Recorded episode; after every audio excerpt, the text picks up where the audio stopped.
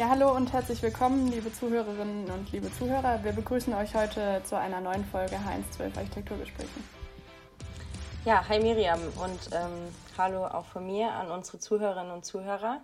Ähm, ich habe mir überlegt, dass wir heute äh, die Folge ein bisschen anders strukturieren. Wir haben ja sonst oft zu Beginn ähm, irgendwie äh, zu den verschiedenen Themen Definitionen ähm, oder geschichtliche Hintergründe, die wir erstmal erläutern. Aber ich dachte mir, bei dem heutigen Thema bietet es sich an, ähm, unsere Gäste ähm, direkt zu begrüßen und das Ganze ein bisschen von hinten aufzurollen. Denn heute soll es um die Zukunft gehen, also um unsere Zukunft, die Zukunft des Berufsbildes von Architektinnen und Architekten. In ihrer Instagram-Bio stehen sechs Kürzel mit dem Zusatz We Like Architecture. Adrian, Frederik Rubens, Sven, Benedikt und Marcel. Eine Gruppe aus sechs Architekturstudenten, die wir als unsere Kollegen auch bezeichnen können, denn sie haben auch einen Podcast. Ja, warum sie die Plattform JoFix gegründet haben, was sie bewegt und vor allem, wie ihre Visionen der Zukunft für unser äh, Berufsbild sind, ähm, dem der Architektin oder des Architekten, das möchten wir heute von Ihnen erfahren. Ja, und stellvertretend für JoFix sind heute Marcel und Freddy bei uns zu Gast. Ähm, hallo ihr zwei und herzlich willkommen bei H112. Hi, danke für die Einladung. Hallo, hi. Danke, dass wir, ja, dass wir dabei sein dürfen. Ja, schön, dass ihr da seid. Ähm, auch hi von mir. Wir haben es eingangs schon gesagt, also ähm, wir tauschen heute einfach mal so ein bisschen die Reihenfolge. Deswegen interessiert uns direkt zu Beginn, was ist eure Vision des Berufsbildes von Architektinnen und Architekten? Ich weiß nicht, Freddy, Marcel, wer von euch beiden starten möchte? Marcel ist der Klügere, deshalb würde ich sagen, fängt Marcel an. ich wollte es jetzt gerade in deine Richtung schieben, Freddy. ähm, ja, es ist eine Riesenfrage. Vision des Berufsbilds Architekt, Architektin. Ähm, ich glaube, so im Allgemeinen, im Großen und Ganzen kann man sie gar nicht beantworten. Ich glaube, da müsste man direkt ein bisschen konkreter werden. Ich glaube, ich hätte einen konkreteren Aufhänger, falls, du, falls ich da einen zuschieben kann. Ja, gerne, gerne. Weil ich glaube, wir sind gerade wirklich am Umbruchpunkt, dass das Thema Nachhaltigkeit im Bauen keine Spartenfrage mehr ist, sondern sich so zur architektonischen Generalistenfrage entwickelt. Und ich glaube, das, das wäre jetzt so ein, eine ziemlich safe Antwort, schätze ich, wenn man sagt, das wird eine der Zukunftsdisziplinen und alle weiteren Disziplinen innerhalb der Architektur werden, glaube ich, jedes Mal sich wieder damit rückkoppeln müssen. Könnt ihr so ein bisschen nachvollziehen, was ja. ich meine? Dieses, dass es nicht nur so ein Thema ist, so vor 20 Jahren, da gab es irgendwie in Kassel eine Hochschule, die sich mit ökologischem Bauen intensiv befasst haben und das waren halt die, die Ökos, wie man sie damals genannt hat. Und ich glaube, dass das, das wird komplett verschwunden sein in wenigen Jahren, dass es so eine Trennung davon gibt, so wer sind die Öko-Architekten und wer nicht. Es ist dann vielleicht eher so, dass es so, wer sind die nicht mehr Öko-Architekten. Also so eine, so eine Verschiebung vom, vom, auch von der Haltung und vom, vom Spektrum, was es gibt. Hm. Du hast, glaube ich, gerade schon eine Sache angesprochen, die irgendwie total relevant ist, weil wir so eine Generation sind, Architektinnen und Architekten, die darüber nachdenken muss, was ist denn unsere Zukunft, wo sehen wir uns und was ähm, sind wir überhaupt? Also äh, was ist unsere Aufgabe? Was müssen wir können? Ähm, auch was wird uns im Studium vermittelt? Wie leben wir das später aus? Und ich meine, wir können vielleicht auch noch kurz zu uns sagen. Also ich meine, wir stehen auch gerade irgendwie am Anfang unseres Berufslebens, ähm, sind noch relativ frisch aus dem Studium, haben jetzt im Büro angefangen, Lisa und ich. Und es ist ähm, natürlich schon irgendwie ein Umbruch und man fragt sich, okay, was, was müssen wir denn jetzt eigentlich können? Und da fällt mir halt noch so dieses Thema ein, so im Studium, was lernt man da, was braucht man später? Also von Leistungsphasen oder sowas wird im Studium ja jetzt auch nicht super viel erzählt. Ähm, und dann kommt man in die Berufswelt und denkt sich, ach krass, das ist ja komplett anders. Bin ich hier richtig? Habe ich das Richtige studiert?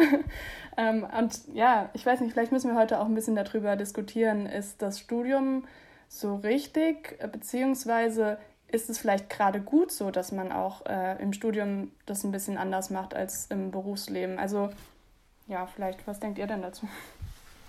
Ähm, es ist ja irgendwie generell so, dass man im Studium oft, man macht diese Entwürfe Semester für Semester und ist da sehr frei und man ist noch nicht so wirklich gekoppelt an die, weiß nicht, an, an Kosten, an den, weiß nicht, planerischen Mehraufwand, alles, was damit im Hintergrund später im Büro und im Berufsleben noch verbunden ist. Ähm, und man wird da sehr, ist da sehr frei im Studium und darf sich so in Anführungszeichen austoben. Dann wird auch vieles einfach durchgewunken. Ich glaube, das ist super, dass das so ist. Ähm, dass man da einfach mal drauf losmachen kann.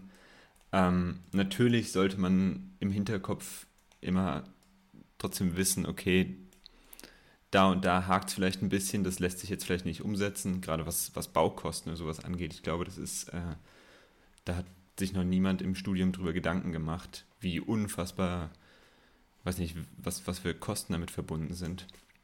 Und zeitliche Aufwände, Arbeits, Arbeitsstunden, die in so ein Gebäude reingehen. Ähm, aber das finde ich gut, dass das so ist. Ich muss sagen, ähm, es gibt oft vor dem, vor dem Studium dieses, ähm, dieses Praktikum, was man mal gemacht haben muss, sechs Wochen auf der Baustelle arbeiten, was es bei uns in Wiesbaden nicht gab. Ähm, das heißt, wir hatten. Bei uns sind es sogar zwölf. Zwölf sogar. Im Vorhinein. Ja. Mhm. Okay. Ich muss sagen, ich fand es rückblickend, ich fand es super, dass es das nicht gab, als ich mich dort beworben habe. Fand ich top, weil muss man nicht ja, machen. Ja, weil du, sonst, weil du sonst nicht genommen worden wärst, oder deshalb fandest du es top. Weiß ich nicht. Äh, Wäre wär möglich gewesen. Nee, aber jetzt rückblickend, wir hatten im bei uns im fünften Semester irgendwann ein, ein Pflichtpraktikum, was wir machen sollten. Also nach vier Semestern Erfahrung im Studium muss man dann dieses Praktikum absolvieren für, ich glaube, mindestens vier Monate. Das fand ich jetzt rückblickend den weitaus besseren Ansatz, als zu sagen, okay, bevor man irgendeine Ahnung hat, arbeitet man auf der Baustelle und startet dann ins Studium hinein, sondern man hat zuerst diesen freien kreativen Ansatz in, in der Uni oder in der Hochschule, wo auch immer man gerade studiert, und lernt dann nochmal in ein Büro zu gehen. Man kann das, glaube ich, auf einer Baustelle auch absolvieren, dieses Praktikum. Und hat dann nochmal diesen Bezug ins Reale und absolviert dann noch die letzten beiden Semester des Studiums. Sodass man quasi in der Mitte einmal so einen Input kriegt. Ähm, ja, wie läuft es dann eigentlich wirklich im Büro? Ja, ich glaube, das Schöne ist halt, ähm, was ich auch immer wieder unterstütze, auch in der Lehre, sowohl Miriam äh, als auch ich haben ja äh, verschiedene Lehraufträge gehabt und ich versuche immer gerade in jüngeren Semestern beizubringen, die jetzt auch schon, also gefühlt immer mehr schon am Anfang so verkopft sind und ähm, denken schon an so viel, das besonders, glaube ich, Themen der Nachhaltigkeit, die halt äh, schon so in den Köpfen verankert sind, dass ähm, ja irgendwie diese ganzen Zwänge von außen, die irgendwie das, das freie Gestalten beeinflussen, dass man sich davon erstmal wieder frei macht. Und ähm, das ist, glaube ich, das, was im Studium man halt ähm, sehr genießen darf, ähm, was später im klassischen Berufsleben, ähm, ich sage jetzt bewusst klassisch, äh, wollen wir später noch drüber quatschen, ähm, ein bisschen eingeschränkter ist und vor allen Dingen auch mit der Zeit der Berufserfahrung immer eingeschränkter wird, logischerweise. Wenn ich heute einen Entwurf mache, ist mein Wissensspektrum ja viel ausgeprägter, als wenn ich den vor fünf Jahren zu Beginn meines Berufslebens irgendwie gemacht habe. Ähm, und dann denke ich schon an viel mehr Sachen und dadurch bin ich irgendwie natürlich viel eingeschränkter. Aber Freddy hat es ähm, eigentlich in seinem ersten, zweiten Satz gesagt, und zwar das Wort Disziplin. Und das finde ich ganz interessant, weil ähm, wenn man sich ein bisschen mit der Thematik beschäftigt, wie entwickelt sich eigentlich das Berufsbild von ArchitektInnen, dann ähm, kommt man ganz schnell zu so Artikeln, wo es immer heißt, vom ähm, Generalisten zu, ähm, zum Spezialisten oder sowas. Ähm, ich weiß nicht, ob ihr euch damit schon mal beschäftigt habt. Wir dachten da auch eingangs dran, weil ähm, Miriam und ich in Mainz ähm, den Master im Wohnungsbau gemacht haben und irgendwo spezialisiert man sich ja vielleicht schon in eine Richtung dann, also faktisch auf dem Papier, aber tatsächlich ähm, habe ich in meiner bisherigen Berufserfahrung ähm, vielleicht 50 Prozent Wohnungsbau gemacht und ähm, ja, es ergeben sich einfach die, die Wege gehen dann doch vielleicht mal anders oder auch nicht. Ich weiß es nicht. Vielleicht muss man sich spezialisieren, um sich durchzusetzen. Ähm, das ist so ein Thema äh, mit den verschiedenen Disziplinen, was ich irgendwie noch gerne in den Raum werfen würde gerade. Vielleicht ist es aber auch genau das Gegenteil, dass wir eben nicht Spezialisten werden, sondern Koordinatoren. Das wäre so das ähm, Konträre dazu. Also ich glaube, da gibt es unfassbar viele Meinungen und das interessiert uns ja heute, was ihr dazu denkt. Also wir hatten einen Professor, der hat im zweiten Semester bei uns den Entwurf mit begleitet, Professor Giebeler. Und der hat mal in einem Interview am Anfang von seiner Lehrzeit, das war so, ein, so eine Hochschulveranstaltung, wo er interviewt wurde, hatte, wurde ihm auch diese Frage gestellt, was ist denn sein Fachgebiet, seine Kerndisziplin, seine Spezialisierung? Und er hat das konsequent und kategorisch abgelehnt, dass es das gibt. Er meinte, Architektinnen und Architekten können alles. Und das klang erstmal vielleicht auch ein bisschen arrogant, aber er hat es dann ausgeführt und er meinte so, wir machen, wenn jemand zu uns kommt, machen wir alles. Wir machen Messebau, wir machen aber auch Wohnungsbau, wir entwerfen ihnen aber auch eine Fabrik und so weiter. Und natürlich gibt es Expertinnen und Experten für jede dieser Disziplinen, aber was ich wichtig fände für jede mögliche Zukunft unseres Berufs, ist eigentlich, dass die Kerndisziplin nie einer Typologie angehört, sondern immer dem Thema Raum.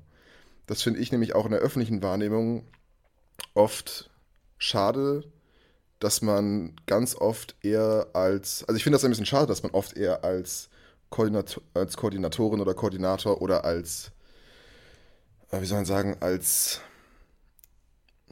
ich finde, man wird selten als Macherin oder Macher von Raum wahrgenommen, sondern sehr oft irgendwie anders. Ich kann aber auch nicht genau sagen, was, aber wenn, wenn Leute auf mich zukommen, die wissen, dass ich Architekt äh, oder Architektur studiert habe, Architekt bin ich ja nicht, das erlaubt das Kammerrecht nicht, dass ich das sage, ähm, aber wenn Leute dann auf einen zukommen, die wissen, dass man diesen Beruf irgendwie hat, die stellen einem nie Fragen zu Raum. Die wollen immer nur, die wollen wissen, wie eine Wärmepumpe eingebaut wird. Die wollen wissen, wie der B-Plan da ist. Also die kommen eigentlich mit verhältnismäßig banalen Fragen dahin. Aber im Großen und Ganzen finde ich dieses Thema Raum, wie soll ich sagen, das fand ich schön vom Herrn Giebeler, dass er eben das so in den Mittelpunkt gestellt hat. Und ich fand das auch, in, ich, ich finde das irgendwie eine tragbare Antwort, auch wenn man natürlich nicht behaupten kann, dass man von Anfang alles kann, aber dann fängt man eben an, sich einzuarbeiten. Dann macht man halt das erste Mal einen Kindergarten. Und dann lernt man, wie ein Kindergarten räumlich funktioniert. Das ist unsere, unsere Aufgabe ist dann quasi eher, dass man mit jeder Art von Aufgabe irgendwie umgehen kann, die mit Raum zu tun hat. Und nicht, dass man von Anfang an all das kann. Was natürlich nicht heißt, dass es nicht legitim ist, sich zu spezialisieren. Ich glaube auch, wenn man sich spezialisiert, also ich glaube, man kann sich spezialisieren, auch nicht auf eine Typologie, aber ich glaube, dass man sich, ähm, gerade weil du das Thema Ökologie vorhin schon angesprochen hast, dass man sich vielleicht auf die Umsetzung der Ideen spezialisiert, dass man sich vielleicht überlegt, okay, wie, ja, dass man vielleicht ähm, eine gewisse Herangehensweise an, an bestimmte Aufgaben hat und sich versucht, jetzt, weiß ich, mit dem Thema Ökologie, wie kann ich nachhaltig bauen, wie kann ich ähm, so bauen, dass meine Gebäude lange stehen, dass sie für einen langen Zeitraum gut dort stehen, dass das einfach gute Gebäude werden. Im Thema der Nachhaltigkeit, der Ökologie vielleicht, dass man sagt, okay, man, man spezialisiert sich in diesem Bereich, in der Ausführung, wie man die Gebäude im Endeffekt umsetzt. Also was mir dazu vielleicht noch gerade so einfällt, ist es, die wenigsten Architekturbüros sind ja Einmannbetriebe oder Einfraubetriebe. Die meisten sind irgendwie Teamarbeit und innerhalb von einem Team spezialisiert man sich ja automatisch auch ein bisschen. Also die einen sind vielleicht, denen liegt der Entwurf besser, den anderen liegt vielleicht eher die Ausführungsplanung. Die fühlen sich da einfach wohler drin. Und also man findet so irgendwie auch seine Nische, obwohl man sich auf dem Papier halt eben nicht spezialisiert hat. Oder es werden oft auch Stellen ausgeschrieben, die nur für Leistungsphasen 1 bis 3 also für den Entwurf sind. Oder es werden welche ausgeschrieben, die nur für die Ausführungsplanung sind oder nur Bauleitung. Und so findet ja auch wiederum eine Spezialisierung statt, die aber auf dem Papier eigentlich gar keine ist. Ähm, also es muss ja nicht unbedingt typologisch unterschieden werden. Es kann ja auch innerhalb von mehreren Typologien oder innerhalb von einem offiziellen Beruf kann es ja trotzdem Spezialisierungen geben, die sich erstmal so gar nicht ablesen lassen. Ich glaube auch, dass das ähm, so ein bisschen die Frage beantwortet oder, oder dieser Fragestellung nachgeht, ähm, Miriam, du hast eben gesagt, so habe ich das Richtige studiert? Was passiert hier gerade? Ähm, weil, weil ich glaube, ähm, dass wir werden schon irgendwo als ähm, Generalistin ausgebildet, weil dieses Studium ist erstens mal relativ lang an den meisten Hochschulen und Unis oder an den meisten Hochschulen jedenfalls. Ähm, plus es sind ja unheimlich viele Inhalte, Disziplinen, es ist sehr geballt ähm, und, und ich glaube, dass wir dahingehend schon eher so das große Ganze vermittelt bekommen, mit dem Schwerpunkt natürlich dann je nach Uni, Hochschule eher technisch, eher gestalterisch, äh, kreativ, aber im Großen und Ganzen eben ähm, ja, wenn man so will, alle Leistungsphasen abbildet. Und wenn man dann äh, in den Beruf startet, ähm, meistens erstmal in, also ist es ja einfach so, man arbeitet ein paar Monate dann in einer Leistungsphase oder so, in den meisten Fällen jedenfalls. Und ich glaube, dann ist man erstmal natürlich ein Stück weit so, äh, weiß nicht, überfordert vor den Kopf gestoßen, keine Ahnung. Man, man steigt ja dann viel tiefer in die Materie ein, als man es eigentlich gelernt hat. Aber ich glaube, das ist nicht mal was, was jetzt nur unser Berufsbild ausmacht, sondern was generell einfach so ist, obwohl man lange studiert hat. Äh, wenn man in den Beruf startet, dann ähm, sind es eben viele Dinge, die man vorher nicht gelernt hat. Ich glaube, das muss gar kein Widerspruch sein. Diese Frage von, von Generalistin, Generalist oder Spezialisierung ich finde es nur wichtig, dass man immer wieder fragt, was bedeutet das ganz Konkrete, was ich gerade gelernt habe, für, für die Architektur im Allgemeinen oder für meine Haltung dazu. Und dass man eben nicht nur die Nische um den Nische willen hat und findet und sich reinsetzt und drin bleibt, sondern dass man auch wieder rausgeht und guckt, okay, warum mag ich diese Nische eigentlich? Oder warum bin ich vielleicht genau da drin gut? Also aus persönlicher Sicht, wenn man das jetzt auch mal ganz, ganz menschlich betrachtet, ist es ja absolut richtig, sich zu spezialisieren und zwar das finden, worin man persönlich genau am besten ist, als Mensch und als Architektin, Architekt, wo man seine Fähigkeiten halt am besten unterbringen kann. Ist überhaupt nicht der Anspruch, dass man in allem gleich gut ist. Das ist ja im Optimalfall auch etwas, was man selber, also von sich aus betreibt. Nichts, wo man im Büro hingesteckt wird, sondern, wie du sagst, aus Freddy, wie man immer wieder diesen Schritt zurück macht und sich überlegt, okay, warum, warum habe ich das und das jetzt gemacht, warum gefällt mir das?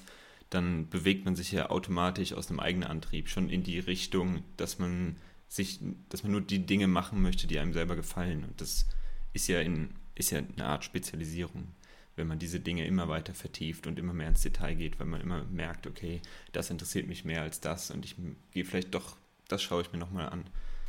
Ähm, das passiert ja auch schon im Studium. Also bei mir war es jedenfalls so, dass sich das schon so im Studium entwickelt hat und tatsächlich nicht erst im Berufsleben. Ja, ich glaube, da kann man auch vieles von dem, was jetzt irgendwie so die ganze Zeit über schon so äh, gesagt wurde, auch ein bisschen zusammenfassen, weil gerade das Beispiel, Freddy, was du hattest mit dem Raum, du sagst, okay, das, wir sollten uns öfter auf den Raum besinnen und sollten uns öfter hinterfragen, was der eigentliche Zweck von der Architektur halt eben ist. Das kann man ja auf ganz unterschiedliche Art und Weise tun. Also ich zum Beispiel persönlich denke immer bei einem Entwurf, der prägt den Raum oder der prägt die Menschen.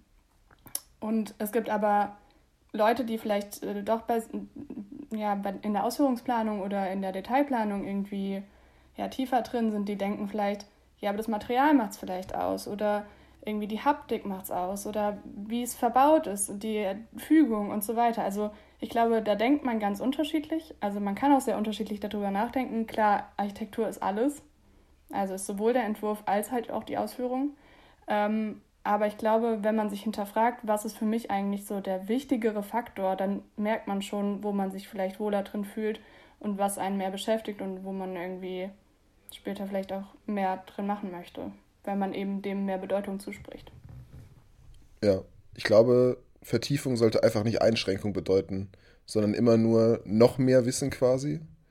Weil, also, oder ich gebe mal ein Beispiel, jemand, der Expertin oder Experte für Wohnungsbau ist, nach, nach so der fachlichen Auffassung, kann einem wahrscheinlich aus der Pistole geschossen alle Richtwerte für äh, Raumgrößen von, äh, von Bad, Schlafzimmer, äh, Flurbreiten nennen, der weiß, der weiß, welche Türmaße minimal möglich sind, der weiß die Wandstärken, der weiß, wie der kleinstmögliche Kern bei der und der Wendung mit dem und dem Steigmaß ist, weil er das schon sehr, sehr oft gemacht hat oder sie. Aber trotzdem sollte man diesen Architekten oder diese Architektin auch zu, zum neuen Museumsbau nebenan befragen können und der sollte dazu eine Haltung haben können. Also, dass dieses Eintauchen etwas keine Einschränkung bedeutet. Und dann ist natürlich jede Spezifikation und jeder Ansatz, denke ich, über die Konstruktion oder über die Fügung oder über die, über die Nachhaltigkeit oder nur über den Ort nach, ist dann nur sowas wie das eigene Werkzeug dazu glaube, wie du sagst, Architektur ist alles erst einmal. Ähm, ich glaube auch die Leute, die in der Ausführung sitzen und sich um den, weiß nicht, den Wandbelag, den, den Rauputz kümmern oder was auch immer dort, was, was die gerade machen. Die können sich, die setzen sich ja auch mit den Räumen auseinander, in denen sie arbeiten. Und ich glaube, auch die haben eine Haltung, eine Meinung zu dem, zu dem Raum, den sie planen. Ich glaube, auch die könnten den, den Entwurf machen, nicht nur die Ausführung. Die haben vielleicht eine andere Haltung entwickelt, haben vielleicht ähm, nicht diese Routine, die man vielleicht mit der Zeit einfach bekommt. Aber auch da ist ja dieses, dieses Grund-Know-how und diese verschiedenen, was sind die, die Herangehensweisen, wie man, wie man bestimmte Themen angeht, die sind ja im, im Grunde sind die da, nur in einem anderen Bereich vielleicht, aber das lässt sich alles irgendwie transferieren.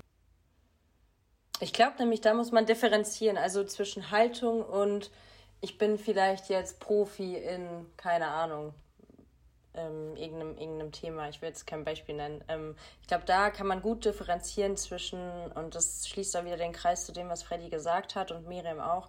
Ähm, ich habe eine Haltung zu allem, aber vielleicht bin ich in der einen Sache besonders gut und da wiederum kann man sich dann ergänzen, weil ähm, einfach auch dieses Teamwork so unheimlich wichtig ist in, in unserem Beruf. Ich meine, ihr habt sicherlich auch nicht umsonst äh, Jour fix zu sechst. Korrigiert mich, wenn ihr nicht. Sechs Leute seid ihr schon, ne? Genau, der Daumen geht hoch.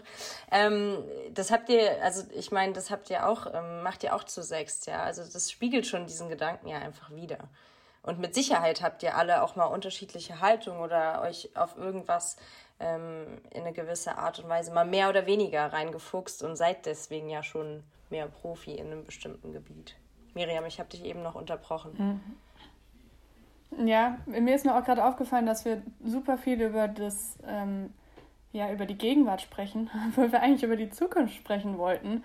Ähm, und also irgendwie, es kam ja eigentlich durch eine Zukunftsfrage und es hat ja jetzt eigentlich gezeigt, dass so dieses, diese Frage, werden wir zu Spezialisten, dass man die gar nicht so beantworten kann, weil in gewisser Art und Weise sind wir das alle schon oder werden wir das alle werden.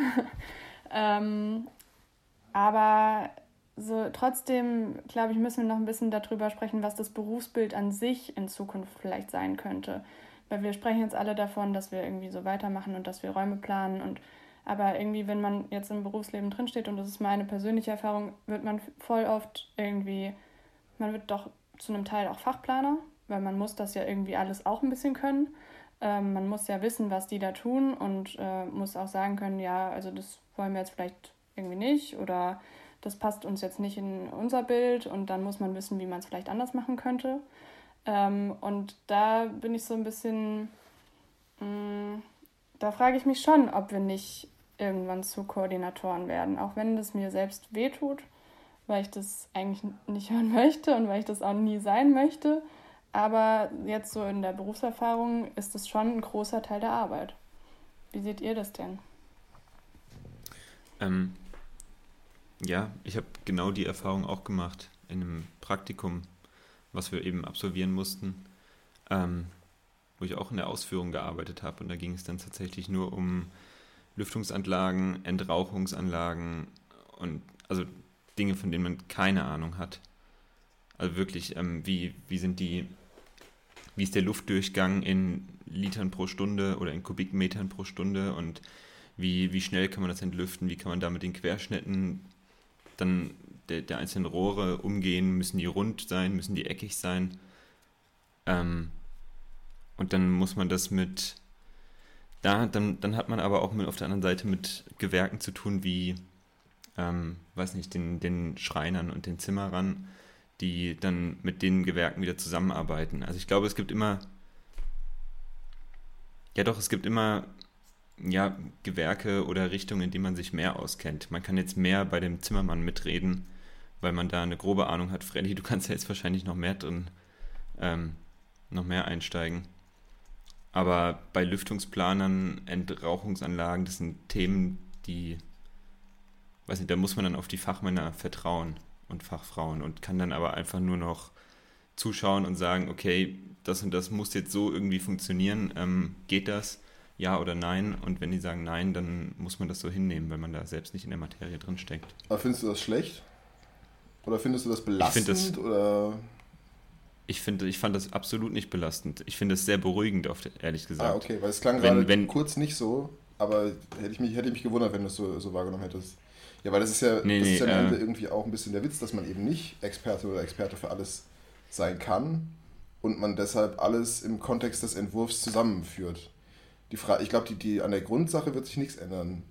Was ich mich frage, ist, ob es noch komplizierter wird. Also ich glaube, selbst bei der wenigen Berufserfahrung, die wir haben, ich habe immer mitbekommen von allen, es wird immer komplizierter. Es wird immer komplizierter und noch eine technische Anforderung mehr und noch eine neue DIN und noch ein neuer Nachweis und man ist dadurch, glaube ich, noch mehr in diese Koordinatoren, Koordinatorenrolle gezwungen. Das ist mhm, so eine Einschätzung. Da reingedrängt, ja. ja. Weil es eben gar nicht mehr anders geht. Man ist eben der Knotenpunkt für alles. Ich finde das auch zum Teil gar nicht schlimm, weil das ist ja auch eine große Qualität oder eine große Chance, dass man eben Koordinatorin oder Ko Koordinator ist, dass man eben auch die Möglichkeit hat, auf Sachen hinzuweisen, die vielleicht der Architektur widersprechen. Also, weil es gibt ja schon manchmal irgendwie Fachplanungen, wo man sich denkt, also das passt mir jetzt aber gar nicht hier in mein Konzept rein. Äh, warum steht denn jetzt hier gerade, äh, warum brauchen wir hier jetzt eine riesen Abhangdecke, obwohl ich überhaupt keine will, obwohl ich die Konstruktion sichtbar haben möchte oder sowas. Also solche Dinge, die beeinflussen das Gebäude ja total. Von daher sind es wichtige Aufgaben, das zu koordinieren, aber manchmal, es darf halt auch nicht zu viel werden. Also der Entwurf oder die Architektur darf ja nicht in den Hintergrund rücken. Lisa, wolltest du was sagen? Ähm, ich habe gerade nur ähm, so ein bisschen, ja doch, doch, mir, mein Kopf ratterte gerade die ganze Zeit, weil ich habe auch gedacht, so, ähm, die, also ich dachte kurz über, über Außenwirkung nach, weil ich mich auch gefragt habe, was, wenn, wenn man jetzt irgendwie einem Familienmitglied, was sich mit dem Thema Architektur oder irgendeinem Bekannten, keine Ahnung, davon erzählt, ja, ich bin äh, angehende Architektin, dann ähm, wird man oft gefragt, oder auch auf so Infotagen von, von der Hochschule, ja, dann wird man oft gefragt, irgendwie, ähm, muss ich da super gut in Kunst sein? Wie muss meine Note in Mathe oder Physik sein? Ah, ihr seid bestimmt den ganzen Tag nur am Rechnen oder ähm, keine Ahnung. Und ähm, das, was man letzten Endes macht, also niemand hat mich bisher gefragt so, ah, du bist Architektin, kannst du besonders gut mit unterschiedlichen Menschengruppen umgehen? Und das ist ja so, so eine Kernaufgabe, zumindest in dem Feld, wo ich mich jetzt bewege. Ähm, kommt natürlich auch darauf an, was man jetzt so macht im, im Büro. Ähm, aber äh, das wird man nie gefragt. Oder ähm, ja, weiß ich nicht. Ähm, ich glaube, dass das auch was mit der Entwicklung des Berufsbildes zu tun hat, weil das noch so in den Köpfen vielleicht drin ist. So, ja, der Architekt, der große Baumeister, der drei Striche macht und dann kommt der Maurer und mauert es halt. Ähm, aber so, so ist es halt eben nicht mehr. So ist es schon seit Jahrhunderten wahrscheinlich nicht mehr.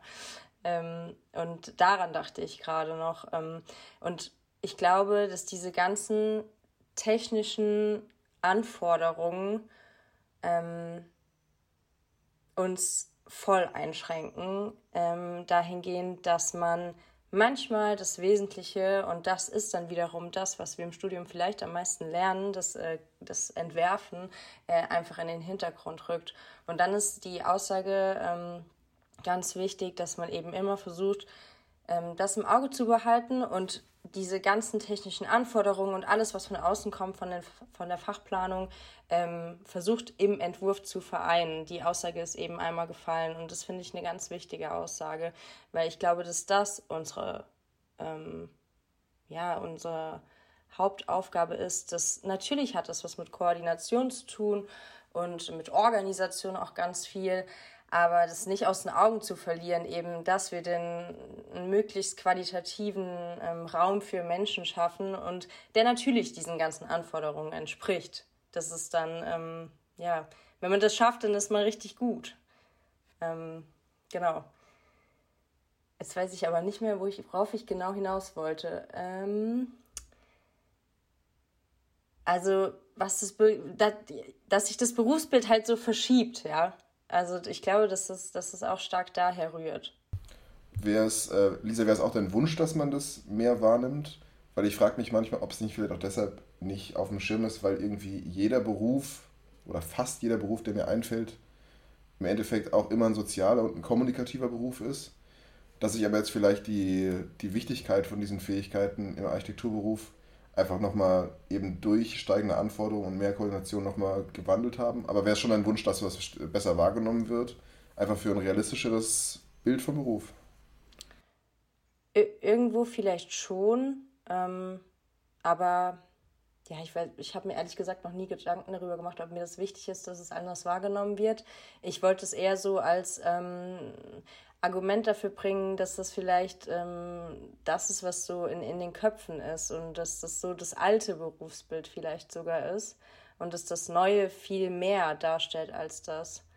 Also, ich meine, ich finde das ja toll. Also die, die Vielseitigkeit, die unseren Beruf ausmacht, ähm, selbst wenn man nur diese klassischen Aufgaben, Leistungsphase 1 bis 8, man kann ja viel, viel mehr machen. Ich weiß nicht, wir hatten vor zwei Wochen eine Folge über Architekturjournalismus, ja. Also, also ich kann auch Journalistin werden, wenn ich möchte. Und das finde ich unheimlich toll. Ähm, also irgendwie ist es so, so vielseitig. Ähm, aber es wird halt oft, glaube ich, anders wahrgenommen, weil dieses Urbild von einem Architekten oder einer Architektin ein anderes ist. Aber ich glaube, da müssen wir auch ein bisschen an uns und an unsere Generation appellieren, denn wir können, haben es ja auch ein bisschen in der Hand, wie sich unser Berufsbild entwickelt. Also klar, nicht wir persönlich, aber wenn wir alle irgendwie zusammen und vielleicht auch politisch, was ja im Moment auch viel passiert, ähm, wenn wir dafür kämpfen, dass eben unser Berufsbild sich so entwickelt, wie wir das äh, auch uns in Zukunft vorstellen, dann glaube ich, können wir da schon auch viel erreichen. Und äh, ich glaube, wir sind auch eine Generation, also nicht nur wir als Architektinnen und Architekten oder Angehende, sondern auch Fridays for Future und so weiter. Also die ganze Generation, die aufsteht und die irgendwie auf die Straße geht und die irgendwie politisch aktiv wird, wir haben ja schon auch eine Macht und ähm, das dürfen wir nicht unterschätzen. Und deswegen ist, glaube ich, schon die Frage, wie wollen wir uns denn sehen oder wie sehen wir denn unser Berufsbild oder was wünschen wir uns für unser Berufsbild in der Zukunft? Und ich glaube, dass wir noch viel zu sehr an der Vergangenheit hängen. Ähm, deswegen, was wäre denn euer Wunsch, was wir, wie wir in Zukunft sind? Schwere Frage, oder? Nee, ist eigentlich die beste Frage, weil da kann man ja nicht falsch antworten. Das ist ja in der Zukunft so, das wissen wir jetzt noch nicht. Ja, aber wir haben es in der Hand. ja, ja, ich kann mal einen Gedanken aussprechen, der, der so seit ein paar Monaten sich am Ausbrüten ist bei mir also ich sage jetzt nicht hier zum ersten Mal, aber es ist so ein bisschen diese, genau diese Frage, die du gestellt hast, nach dem, was man in der Zukunft eigentlich, was man da eigentlich machen kann. Und ich habe so ein bisschen für die gesamte Welt des Bauens, nenne ich es jetzt mal, irgendwie die Hoffnung, dass, dass es wieder sowas wie eine große gemeinsame Haltung gibt, so Sachen so, oder so eine Art von, von Zeitgeist, den ich denke, dass es ihn vielleicht mal Anfang der klassischen Moderne gegeben hat. So ein Umbruch, so Bauhaus, so als, ein, als etwas aufgehört hat, etwas anderes angefangen hat. Ich warte die ganze Zeit ein bisschen drauf, aber vielleicht ist es auch das Problem, dass man aktuell am Leben ist und nicht das rückblickend sich anschaut und deshalb wirkt es nicht wie ein etwas hört auf und etwas anderes fängt an, sondern man merkt es dann erst in zehn Jahren rückblickend. Und ich hoffe eben, dass da aus diesem Wechsel, der jetzt kommt, eine neue Art von Architektur und Raum entsteht. Wie das aussieht, weiß ich nicht. Aber ich bin einfach persönlich sehr angekotzt von Architektur, die vorgibt, irgendwie innovativ zu sein oder besonders nachhaltig zu sein. Und ich würde mir für, für, für, für das Bauen, für die Architektur und auch für den Beruf wünschen, dass es so eine Art Umschwung gibt. Das ist jetzt sehr allgemein, aber das würde ich mir wirklich wünschen, weil das würde dann auch davon loslösen, die ganze Zeit nur an der Vergangenheit zu messen, was gerade die eigene Haltung ausmacht, sondern man würde sie immer sehr, sehr, sehr in der Gegenwart verankern. Und das ist vielleicht auch das, was in der klassischen Moderne passiert ist. Ich bin jetzt wirklich nicht der Experte für, aber so dieses so, nein, wir hören jetzt auf, die ganze Zeit zurückzugucken und so weiterzumachen, sondern wir finden jetzt eine Architektur, die auch vom Ort losgelöst ist. Nicht, dass ich diese Haltung teile, aber so ein, es war dann einfach anders. Hm. Das fängt ja auch mit innovativen Ideen an. Also ich glaube, ich glaube nicht, dass es uns, unserer Generation und auch den Generationen davor an Ideen mangelt. Das glaube ich nicht. Und ich glaube auch, dass die kreativ sind, aber sie werden eingeschränkt. Allein durch das ganze politische und die ganzen Normen und so weiter, was wir jetzt, die ganzen Bestimmungen, die wir vorhin schon alle angesprochen haben, es wird eingeschränkt. Man hat vielleicht eine tolle Idee und dann stößt man auf die Norm und denkt sich, Mist, jetzt kann ich die nicht umsetzen, weil das und das spricht dagegen oder aus Brandschutzgründen. Was total wichtig ist, das möchte ich überhaupt nicht kleinreden. Es ist natürlich wichtig, dass äh, das Menschenleben an erster Stelle steht und wir das nicht gefährden dürfen durch einen Brand oder sowas. Aber manchmal ist es vielleicht auch ein bisschen viel so. Und ähm, jetzt, klar, sind wir schon wieder so ein bisschen in der Vergangenheit gelandet, aber ja, Marcel, was denkst du denn? Oder was wäre dein Wunsch, äh, wie wir in Zukunft arbeiten oder was unser Berufsbild ist? Ähm, ich fand das sehr schön, was du gesagt hast, Freddy. Ähm, was ich aktuell merke bei mir im Studium, ähm, dass, dass viele Leute den Fokus auch viel mehr auf, auf sich selbst legen. Also dass man selbst als Person mehr in den Vordergrund rückt und dass man, ähm, ich fange anders an, man kennt das aus, aus Architekturbüros, da wird viel gearbeitet, es gibt viele Überstunden, man ist unter Zeitdruck, man hat die Termine und so ist es auch. Also wenn man jetzt im Wettbewerb irgendwo arbeitet, man, man macht sich echt ein Stück weit kaputt ähm, für dieses Büro, für den Wettbewerb, um ja die Fristen einzuhalten und was Gutes abliefern zu können. Und was ich jetzt bei vielen Leuten mitbekomme, dass ihr Thema Work-Life-Balance, dass die Leute mehr anfangen, auf sich zu schauen. Ist jetzt auch ganz allgemein groß gegriffen. Das trifft sicher auch nicht nur auf den Bereich Architektur zu. Ähm, das ist vielleicht was mehr allgemein im Moment äh, auffällt, aber das lässt sich, glaube ich, ganz gut äh, in, in Bezug setzen. Ja, klar, Freddy hat ja auch eben schon von einem Wandel gesprochen, also es knüpft schon ganz gut da an den er sich wünscht und ähm, vielleicht gibt es den schon. Und ich hätte nämlich genau die Frage gestellt, die du dir schon selbst beantwortet hast, Freddy. Ähm, vielleicht kriegt man es gerade einfach gar nicht mit. Ja, in, in 30 Jahren blicken wir vielleicht zurück und können hoffentlich sagen, dass sich da was verändert hat. Ja, Geschichtserzählung ist ja immer retrospektiv. Äh, das ist ja immer ein im Nachhinein Zusammensetzen davon und dann wird auch irgendwann hoffentlich, vielleicht, wie auch immer in den Geschichtsbüchern sowas stehen wie es begann alles mit Fridays for Future. Dann kam logischerweise und ohne dass es anders hätte sein können, diese Entwicklung. Und dann kam diese Entwicklung.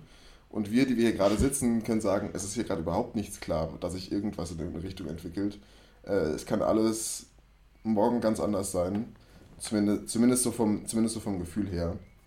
Ähm, was ich gerade noch bei dem Work-Life-Balance, was mir noch eingefallen ist, ich hatte irgendwann mal diesen komischen Gedanken, ich finde es total absurd, dass wir keine Ahnung, einen Wettbewerb machen oder einen Entwurf machen in der Hochschule, Uni, im Büro für meinetwegen ein, ein Spa, so ein Ort der Entspannung. Und alle, die das entwerfen, sind völligst gestresst und völligst am, äh, am, am äh, wie soll man sagen, so am, am sich abschaffen. Und vielleicht, vielleicht gibt es irgendwann auch mal zumindest ein bisschen verallgemeinert auch so ein Verständnis, dass bestimmte, ich weiß nicht, ob bestimmte Räume auch nur entstehen können, wenn irgendwie auch das Arbeitsklima dazu passt oder so die Haltung dazu. Ähm, wisst ihr, was ich meine? Ich fand das manchmal irgendwie komisch, sich vorzustellen, wir sollen hier irgendwie schöne Lebensräume entwerfen für, für ein entspanntes Leben, aber der Prozess dahinter ist total, total durchgepeitscht und eigentlich unentspannt. Also du entwirfst eigentlich so einen Ruheraum mit einem Puls von 180. Mhm. So.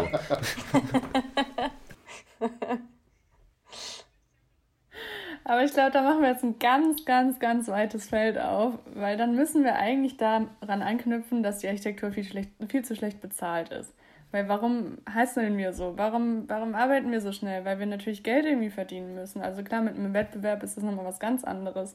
Da ist natürlich auch so Termindruck und keine Ahnung was. Klar kann man den auch in Frage stellen. Aber selbst in einem normalen Projekt, in Anführungsstrichen, da ist Zeit ist Geld und wenn du mit der Architektur oder mit der Planung als Büro wenig verdienst, dann kannst du deinen Leuten auch wenig Zeit dafür geben. Da, glaube ich, machen wir ein weites Feld auf. Die Frage ist ja auch immer so ein bisschen, ähm, also ich glaube, dass äh, der Wandel auch dadurch sichtbar wird, dass aktuell oder schon seit Jahren sich ähm, die ähm, jüngeren Generationen ähm, ja, mehr Gedanken machen über ähm, Work-Life-Balance. Das Wort ist jetzt schon, schon oft gefallen, nehme ich das mal als Beispiel.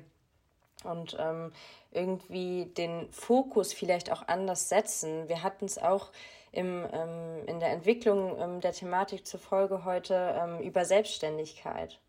Warum machen sich immer weniger junge Architektinnen und Architekten selbstständig? Woran liegt es? Darüber diskutiert, äh, diskutieren wir irgendwie ständig. Und ähm, ja, man kommt eigentlich immer wieder zum gleichen Schluss, also zu verschiedensten Kriterien. Ähm, und ich glaube, dass eben dieser Prozess, also der Wandel, das, was, was du eben gesagt hast, Marcel, ähm, auch zu, dazu führt, dass sich die Architektur natürlich ein Stück weit verändert. Also das, das, das spielt alles damit rein. Auch Themen der Digitalisierung, wenn ich da jetzt neben der Selbstständigkeit noch eins in den Raum werfe, was äh, definitiv ein Einflussfaktor ähm, noch ist. Ich glaube, es gibt ganz, ganz viele Themen, ähm, die wir heute noch besprechen könnten. Ja, also das Thema Selbstständigkeit würde mich tatsächlich noch brennend interessieren. Ähm, von daher, ich glaube, das sollten wir schon noch irgendwie kurz mit aufgreifen, bevor wir schon äh, zum Schluss kommen. Aber ähm, also vielleicht könnt ihr persönlich einfach mal sagen, könntet ihr euch vorstellen, euch selbstständig zu machen oder nicht? Ähm, wenn ja, weshalb? Wenn nein, weshalb? Oder weshalb nicht? Marcel, willst du anfangen? Du siehst noch so nachdenklich aus. Ja, ich denke auch gerade drüber nach. Aber vielleicht. Okay. Ähm, vielleicht ist das auch schon die Antwort. Ich denke drüber nach. vielleicht war es das auch, ja. Punkt. Ähm, nee, ich, ich, ich, ich würde gerne auch. Aber warum? Also, ähm, ich, was spricht dafür? Ich denke gerade drüber nach. Ich konnte mir, also habe mir lange Zeit auch gesagt, ähm, ich möchte irgendwann gerne mal ein eigenes Büro haben. Ob jetzt alleine oder zu zweit, zu dritt, zu viert, keine Ahnung. Aber ich würde schon gerne irgendwie ähm, ein eigenes Büro haben. Der Grund dahinter ist, naja, man möchte, äh, wird es der Adrian in einem anderen Interview mal mit ähm, Max Otto Zitzelsberger gesagt, wenn man, wenn man nicht das in der Architektur findet, was man selber bauen würde, dann macht man ein eigenes Büro auf und baut das, was man gerne bauen will. Ähm, irgendwie so, man möchte sein eigenes Ding machen. Man möchte nicht sein eigenes Ding machen, aber man hat vielleicht ähm, noch Ansprüche an, an die Architektur, die man noch nicht erfüllt sieht und möchte versuchen, das umzusetzen. Und das ist irgendwie so ein, weiß nicht, das ist was, was einen ein bisschen antreibt. Vielleicht auch irgendwas, was, was einen unfassbar nervt und man möchte einfach, dass das aufhört zu nerven. Man möchte, ja, aber man möchte, möchte vielleicht, man möchte einfach was ändern. In eine Richtung, die man selbst für richtig hält. Ich finde, das hast du sehr schön gesagt. ich glaube, es ist unheimlich wichtig, äh, ja, eine Haltung zu haben. Ich würde am liebsten jede Folge auch Haltungsfrage nennen, weil ich finde Haltung, also eine Haltung zu haben, ist einfach wirklich so wichtig. Und das ist ja eigentlich auch das, was du gerade sagst. Du hast eine Haltung zu etwas und ähm, das ist vielleicht der, der Grund dann, ähm, du, du, du findest es nervig und äh, das ist der Grund, warum du dich dann selbstständig machen möchtest, um es äh, weniger nervig zu haben. genau, ja. Das ist vielleicht ganz einfach. Ich fand es interessant, du hast gerade fast eins zu eins Ferdinand von Schirach zitiert, Marcel. Ist dir das eigentlich klar?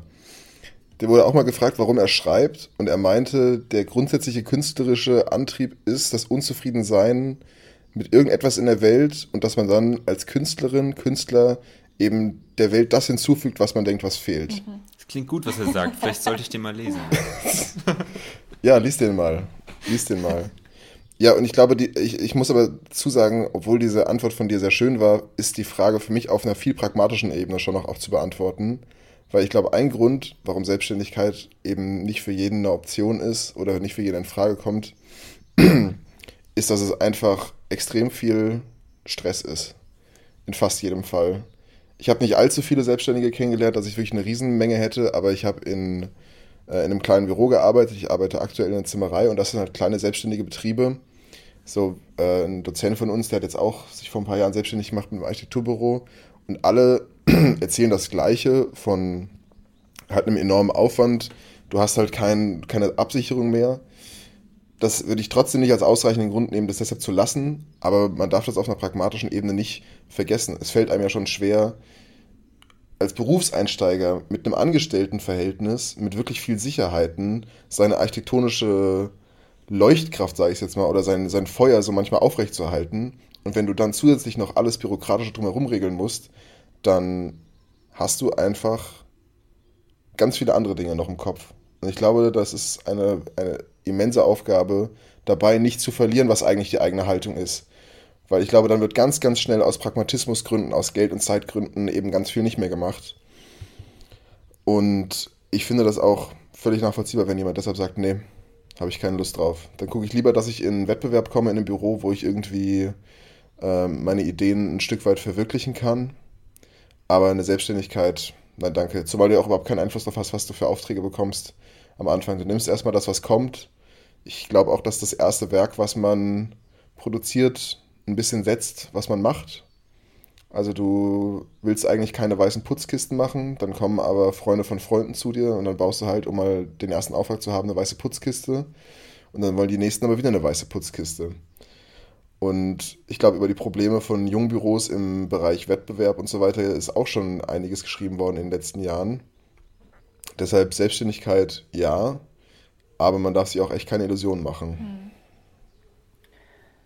Hm. Ja, ich habe mich aber auch ein bisschen gefragt, ob da vielleicht zu wenig Aufklärungsarbeit betrieben wird, weil es kamen jetzt schon einige Ängste ja auch so in dem Gespräch hervor vor der Selbstständigkeit. Also gerade hast du ja auch gesagt, ja, man gibt natürlich auch eine Sicherheit auf und das muss man sich gut überlegen und so. Und ich glaube, dass da einfach auch zu wenig aufgeklärt wird.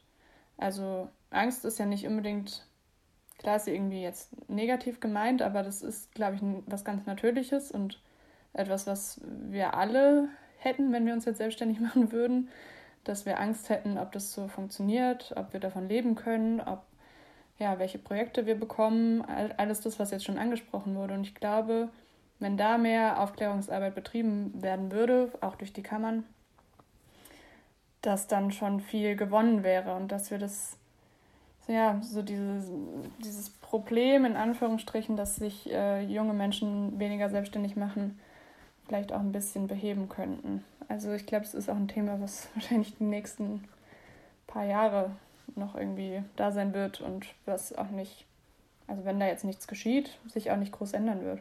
Das ist meine Prognose. Das wäre auf jeden Fall wünschenswert. Auch, dass es vielleicht Teil vom, vom Studium irgendwo wird. Ich weiß nicht, ob das in Masterstudiengängen irgendwo mit Teil davon ist. Aber ich weiß zum Beispiel, dass auf der Berufsschule, wo mein Bruder war, es ein Fach zum Thema Selbstständigkeit gab und zum Thema, wie soll ich sagen, ja, der Beruf, den man später machen kann als Selbstständiger, wie sieht das eigentlich aus? mit was hat man zu rechnen, eine Art Vorbereitung schon von daher. Das wäre. Unternehmensgründung. Ja, ja, genau. Genau, das ist ja für, für viele im Bereich Architektur so ein Traum, die aller, allerwenigsten machen es. Also wir hatten mal so einen Dozenten, der hat immer gemeint, so von 100 Erstis, die sich einschreiben, wird ein einziger wirklich Architektin, Architekt mit einem Büro.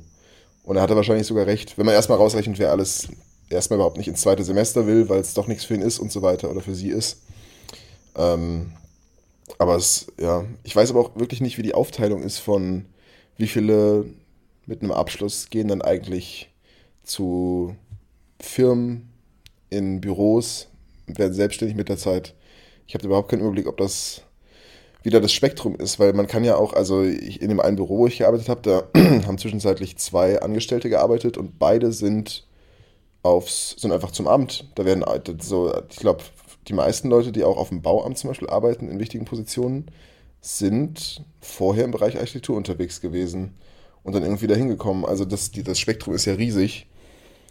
Äh, deshalb weiß ich gar nicht, was jetzt der, der Anteil an Selbstständigen ausmacht. Ist aber für die Grundfrage, ob man das für sich vorstellen kann, ja auch nicht wichtig.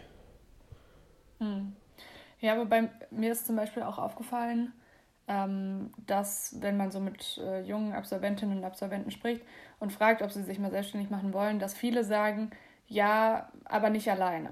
Also ich nehme mich da selbst auch nicht raus, also ich könnte es mir alleine zum Beispiel auch nicht vorstellen, aber in der Gruppe mit mindestens zwei Leuten, ähm, also mindestens zu zweit, könnte ich es mir auf jeden Fall vorstellen. Ähm, und das ist so ein bisschen, man koppelt es dann an so Bedingungen und das macht es vielleicht auch noch schwerer. Also dann braucht man, äh, macht man sich ja auch ein bisschen abhängig von jemand anderem noch. Und das kann natürlich gut gehen. Es kann aber genauso halt nichts werden und dann ähm, machen sich direkt zwei Leute weniger selbstständig statt einer. Ja, aber das ist ja wie bei allem, das sind jetzt irgendwie so die Weisheiten des Lebens, aber wenn man es nicht versucht, dann weiß man es halt auch nicht, was dabei rumkommen kann. Ja, also ähm, ich, das ist auch so der zweite Punkt, der mir immer so wichtig ist, neben zu sagen, hey, versucht euch irgendwie eine Meinung zu bilden, eine Haltung zu haben, ähm, dass man mit einer guten Portion Neugierde da dran geht. Und ich glaube, das kann auch schon ganz, ganz viel dann äh, ja, von den Ängsten, die eben angesprochen wurden, vielleicht nehmen. Ja, weil zurück, einen Schritt zurückgehen kann man schon auch immer noch. Ja, das ist so meine. Einstellung dazu. Experimentierfreude. Das ist vielleicht auch eine, eine gute Ergänzung, dass man, und das hoffe ich in der Zukunft wird das stärker sich irgendwie setzen, aber dass es auch in Ordnung ist, bei Sachen zu scheitern. Ich glaube, in den wenigsten Fällen würde jemand von uns einen, oder zumindest in dem Moment einen Entwurf, der absolut nicht gelungen ist, den würde man schon erstmal als Scheitern ablegen und vielleicht später als Lernprozess. Aber dass das auch in unserem Beruf in Ordnung ist. So, selbst die Architektinnen und Architekten, die 50 sind, sind noch am Lernen und machen immer noch Fehler und verhauen immer noch was und gewinnen nicht jeden Wettbewerb und so weiter. Und keine Ahnung, ich habe bei, bei Morga Partner gearbeitet und die haben sich dreimal, glaube ich, umfirmiert. So, da ist jedes Mal jemand wieder abgesprungen und dann ist es halt eine neue Firma geworden, eine neue Firma geworden. Und irgendwie, ja, würden die sich bestimmt nicht als unerfolgreich bezeichnen, nur weil das eben mit der ersten Kombination nicht geklappt hat. Dann probiert man es halt nochmal.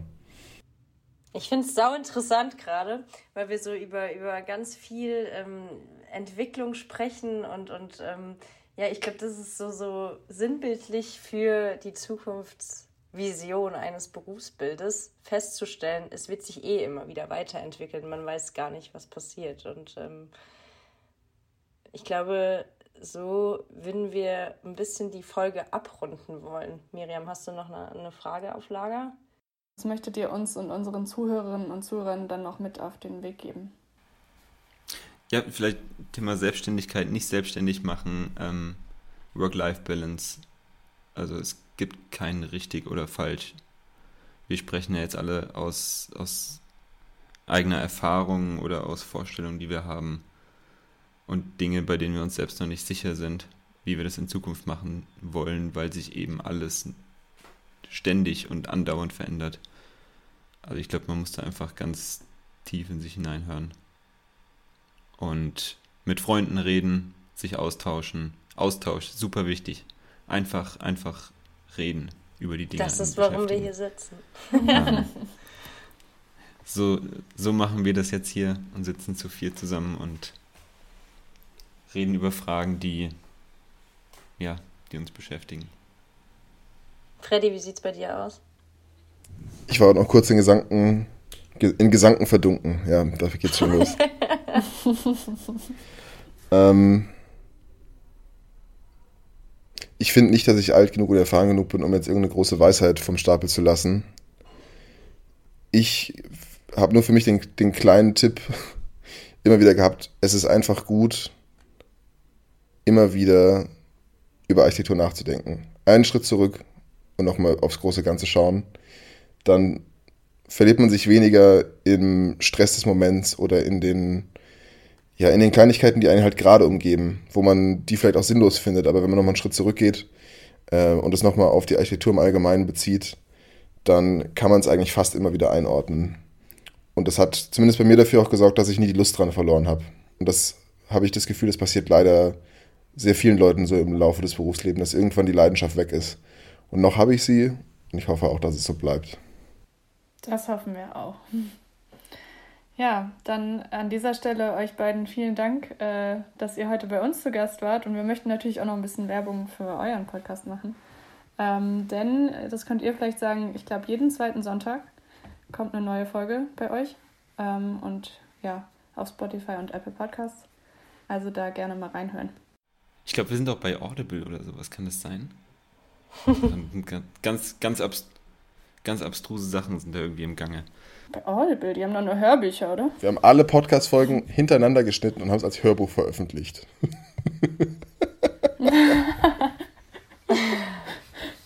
und Und vielleicht noch was in eigener Sache. Also man kann mittlerweile bei Spotify äh, genauso wie bei Apple Podcasts auch Bewertungen abgeben. Und das haben wir noch nie gemacht. Aber wenn jemand noch zuhört in dieser Folge, dann würden wir uns natürlich auch mal über eine Bewertung freuen. Ähm, ja, das noch in eigener Sache. Und Lisa, hast du noch was? Dem ist nichts mehr hinzuzufügen. Eine Sache ist mir noch eingefallen, als äh, Freddy eben sagte, ähm, die Sache äh, auch mal einen Schritt zurückgehen. Und äh, ne, das war doch so de deine Aussage. Ähm, ich saß mal in Korrektur und da äh, hat der Prof meine Skizzenrolle genommen, also mein, mein Papier. Ich hatte einen Entwurf gemacht, war super stolz, zufrieden, keine Ahnung. Und dann nimmt er das Papier und dreht es halt einmal oben. Also einfach auf dem Lageplan wirklich so mein, mein, meine, paar, äh, meine, meine Skizze einmal umgedreht. Und ich finde, das ist so voll sinnbildlich dafür. Und auf einmal dachte ich so, hä? Ja klar. Und dann war das voll, voll der super Entwurf auf einmal. Und ich, das ist so zum Thema irgendwie äh, einen Schritt zurückgehen mir jetzt gerade noch eingefallen. Und ähm, genau, manchmal muss man auch einfach, äh, ja, nochmal scheitern und äh, von vorne anfangen, damit es wieder vorangeht. Und ich glaube, ja, so dieses Entwicklungsthema ist einfach das, was uns alle beschäftigt und der Austausch und in diesem Sinne ähm, fand ich super, dass ihr bei uns zu Gast wart, Freddy Marcel. Danke dafür und ähm, wir wünschen euch jetzt noch einen wohlverdienten Feierabend und sagen bis bald. Ja, Dankeschön. Hat Spaß gemacht. Ja, euch auch einen schönen Abend und ja, bis bald vielleicht. Dieser Podcast ist eine Produktion der Fachrichtung Architektur der Hochschule Mainz. Gestaltet von und mit Miriam Beckerle sowie Alexander Grazer und Lisa Felicitas Köhler.